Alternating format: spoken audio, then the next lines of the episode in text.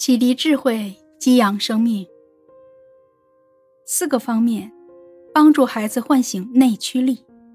最近在公众号后台，总会收到一些父母的询问：为什么孩子总是一副蔫蔫的状态，干什么都提不起精神？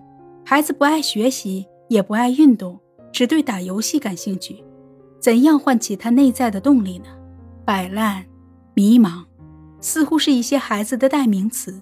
面对奋力托举的父母，我们该如何让孩子热情阳光，唤醒他内在的动力呢？在《孩子的内驱力》一书中讲到，有内驱力的孩子拥有很多宝贵的品质和品德，比如善良正直、积极向上、阳光自信。能共情他人，具有自驱型终身成长的特质，能够适应社会的发展，能够遵循自己的内心，更有可能拥有幸福和成功的人生。唤醒孩子的内驱力的作者也提到，能调动一个人全部力量，不断学习和探索的动力，就是内驱力。孩子的内驱力如此宝贵，父母在培养孩子内驱力的过程中，有以下四点需要特别注意。第一，包办，拿走孩子的独立性。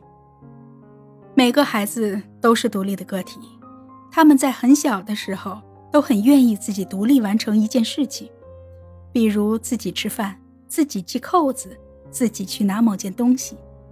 但是父母为了节省时间，往往都没有耐性等待，会着急忙慌地为孩子吃饭、替孩子穿衣服、系扣子、替孩子拿东西。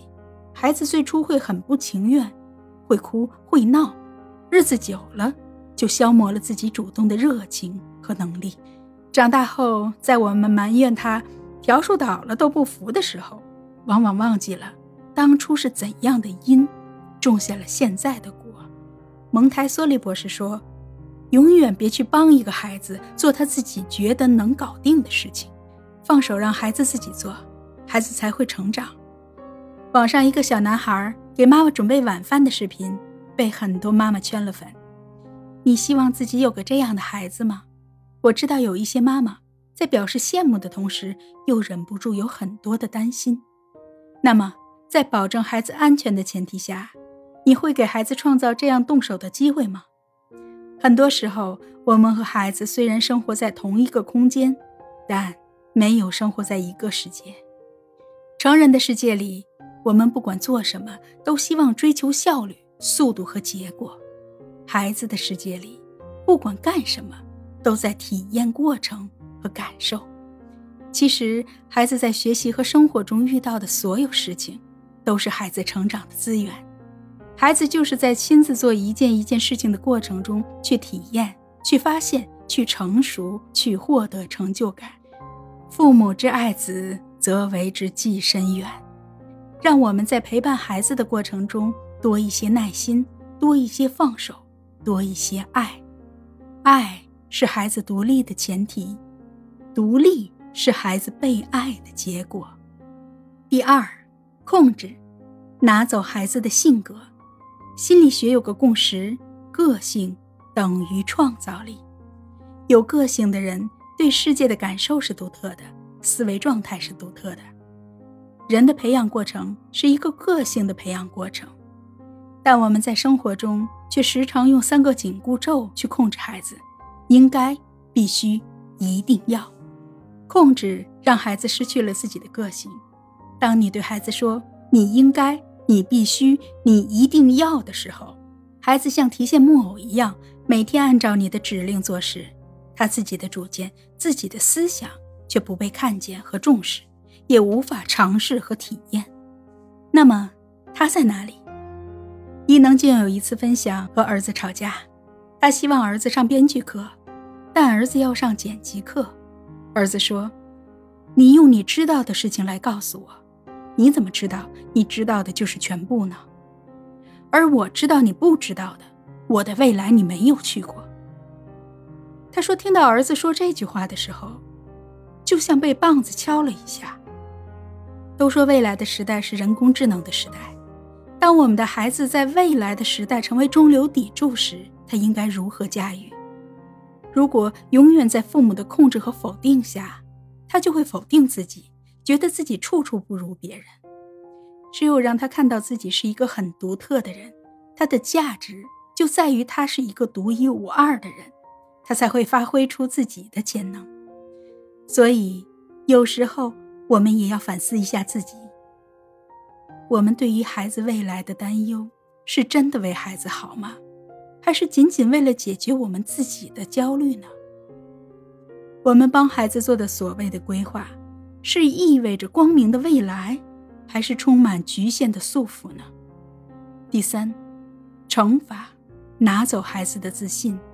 在国王的演讲中，英国国王乔治六世，也就是英国伊丽莎白女王的父亲，因患口吃，无法在公众面前发表演讲，这令他接连在大型的仪式上丢丑。为了克服无法当众演讲的障碍，国王接受一个又一个的医生的治疗。有的让他含着弹珠说话来训练口腔的发声，有的甚至主张吸烟可以有效缓解紧张，但都没有起到真正的改变。就在乔治六世几乎彻底放弃治疗的时候，他遇到了影响其一生的治疗师莱纳尔。在几次谈话里，莱纳尔敏锐地抓住了国王口吃和演讲障碍的真正原因。原来。在他舌头打结、说不出的话里，是紧张，是不安，更是恐惧。在这恐惧里，掩藏的是他优秀的父亲、哥哥的阴影，更是那个五岁的小男孩不断被纠正、被嘲笑、被惩罚，甚至是被祖母虐待，忍受连续两个星期没有食物，因为饥饿而到现在依然有着严重胃病的恐惧经历。那份深深的恐惧挥之不去，以至于他后来成为国王也依然无法自信。蒙台梭利说：“对人的惩罚莫过于两种，剥夺他的两样东西。第一，一个是内心的力量，一个是人格的尊严。”哈佛大学医学院马丁泰彻博士实验发现，言语暴力最容易影响的大脑区域是胼胝体。主要负责两个大脑半球间传递动机、感觉和认知信息的区域，海马回负责管理情绪的大脑区域，和前额叶负责思考和决策的大脑区域。孩子的大脑尚在发育中，若他们总生活在苛责、匮乏的环境中，他们的大脑为了适应环境，会发育成求存模式的结构，形成懦弱、自卑型的人格。一个懦弱自卑的孩子，如何能生发自己的内驱力？如何能活出自己的创造力？甚至，他将永远失去自己。第四，唤醒内驱力，用成功激励成功，用信心滋养信心。海胡兰教授曾做过一个实验：两只老鼠被鼻子对着鼻子的放置在一段只能让一只老鼠通过的玻璃管道中。看哪只老鼠能把另一只老鼠逼退。研究人员发现，背内侧前额叶皮质更为活跃的老鼠会赢得这样的比赛。于是，研究人员利用光遗传学来刺激输的老鼠这个部位的脑区，结果之前落败的老鼠立即变得凶猛无比，使劲儿将对方推到一旁，几乎每次比赛都拔得头筹。也就是说，刺激老鼠某个部位的脑区。就可以让原来处于劣势的老鼠赢得比赛。这个实验最令人吃惊的地方就是，只要刺激老鼠大脑六次以上，六次以后，就算取消外部的刺激，它也会去勇敢地挑战地位高的老鼠，成为常胜将军。先前六次胜利的经历会重塑老鼠大脑的神经通路，改变劣势老鼠的大脑结构和功能，使它具有成功的信心。并最终取得了胜利，这就是赢家效应，也可以帮助孩子建立“我可以”的正向心理暗示，从而促使孩子具有独立完成该项事情的信心和能力。对于人来讲，也可以有脑区刺激，那就是在对方取得了好的成果时停下来，帮助对方梳理他做对了的方法。说白了，就是。用成功去激励成功，用信心去滋养信心。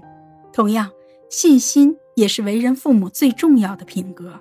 一方面，要自信于自己的努力向上，能够成为孩子的榜样；另一方面，要自信于一个幸福和谐、懂得彼此尊重的家庭，一定能养出爱自己、爱世界的孩子。所以，真正成功的父母。会努力经营自己和婚姻，而不是拼命规划孩子的未来。确实，为人父母似乎比以前更难了，因为做孩子也更难了。多数人认为这代孩子幸福，但仅在于物质方面。